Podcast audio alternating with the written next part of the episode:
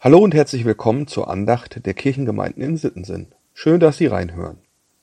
Heute ist Donnerstag, der 26. Mai.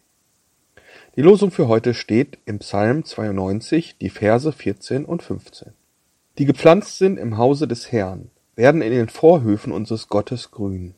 Und wenn sie auch alt werden, werden sie dennoch blühen, fruchtbar und frisch sein. Im Lehrtext aus Johannes 16, Vers 22 sagt Jesus, ich will euch wiedersehen, und euer Herz soll sich freuen, und eure Freude soll niemand von euch nehmen. Der Psalm 92 ist voll vom Lob Gottes. Es werden Gottes Werke gepriesen. Herr, wie sind deine Werke so groß? Der Psalmschreiber äußert dann sein Unverständnis über die Gottlosen, die, die Gottes gute Gebote missachten und sich von Gott abwenden. Er vergleicht diese in seinen Augen Törichten und Narren mit dem Gras, das schnell wächst und schön grün ist, aber auch ebenso schnell verdorrt. Im Gegensatz dazu schreibt er über die, die bei Gott bleiben, den heutigen Losungsvers.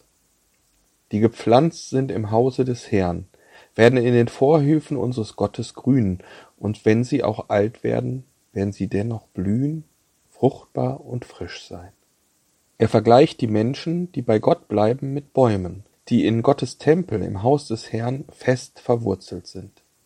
Ihre Wurzeln reichen tief, und so bekommen die Bäume immer genug Wasser, um zu grünen und zu blühen und fruchtbar und frisch zu sein, auch wenn sie alt werden. Ich war in den Osterferien in meiner Heimat Bad Salzuflen bei meinen Eltern zu Besuch. Da ich sehr gerne wandern gehe, habe ich dort mal wieder eine kleine Wanderung im Teutoburger Wald rund ums Hermannsdenkmal bei Detmold unternommen. Eine ähnliche Wanderung habe ich dort schon vor zwei Jahren gemacht, und schon damals war es traurig zu sehen, wie ganze Fichtenwälder tot dastanden. Die trockenen Sommer hatten den Fichten mit ihren relativ flachen Wurzeln das Wasser und damit jegliche Widerstandskraft genommen. Dann kamen die Borkenkäfer und zerstörten Baum um Baum und konnten sich, bedingt durch die Trockenheit, sogar noch besser vermehren. Als ich dieses Jahr dort unterwegs war, waren all diese Waldstücke abgeholzt, hektarweise. Ein trauriges Bild, auch wenn schon das Grün junger Bäume wieder durchtrieb. Aber wie anders war es dort, wo die Laubbäume mit ihren tiefen Wurzeln standen. Vor zwei Jahren sah man auch ihnen an, dass sie gelitten hatten, aber die meisten dieser Bäume sahen jetzt gut erholt aus und strotzten vor Grün. Anhand dieser Erfahrung kann ich gut nachvollziehen, welches Bild der Psalmbeter vor Augen hat. Wer tief im Glauben verwurzelt ist, wer seine Wurzeln in Gottes Haus hat, der hält auch die Dürren des Lebens aus. Es gibt Zeiten im Leben, da brauchen wir diesen Halt, die Wurzeln, die Energie, die wir dadurch tanken können. Auch wenn mir selbst, Gott sei Dank, die ganz großen Katastrophen in meinem Leben bisher erspart geblieben sind, so hatte ich doch schon einige Erlebnisse mit den kleinen Katastrophen des Alltags.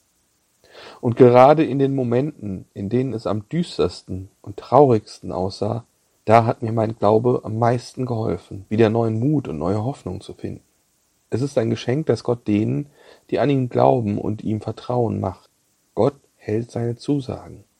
Das steht übrigens ziemlich am Ende des Psalm 92. Dazu passt auch der Lehrtext, in dem sich Jesus von seinen Jüngern verabschiedet, kurz bevor er zu seinem Vater im Himmel zurückkehrt. Da steht, ich will euch wiedersehen. Jesus erzählt seinen Jüngern, was jetzt alles auf sie zukommt. Und er wird ganz deutlich, das wird kein Zuckerschlecken. Aber dann macht er ihnen Mut und Hoffnung. Ich werde wiederkommen und alle Welt wird es sehen und dann wird alles anders sein.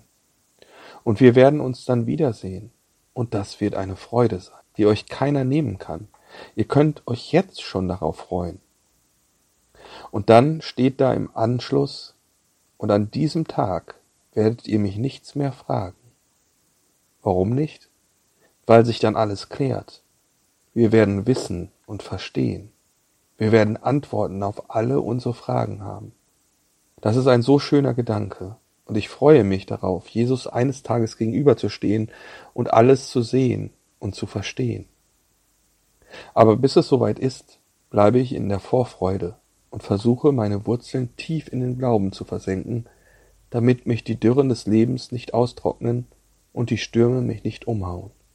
Denken Sie doch heute mal darüber nach, durch welche Dürren Ihnen Ihre Glaubenswurzeln schon geholfen haben. und sagen Sie Gott ähnlich wie der Psalmbeter einfach mal Danke dafür.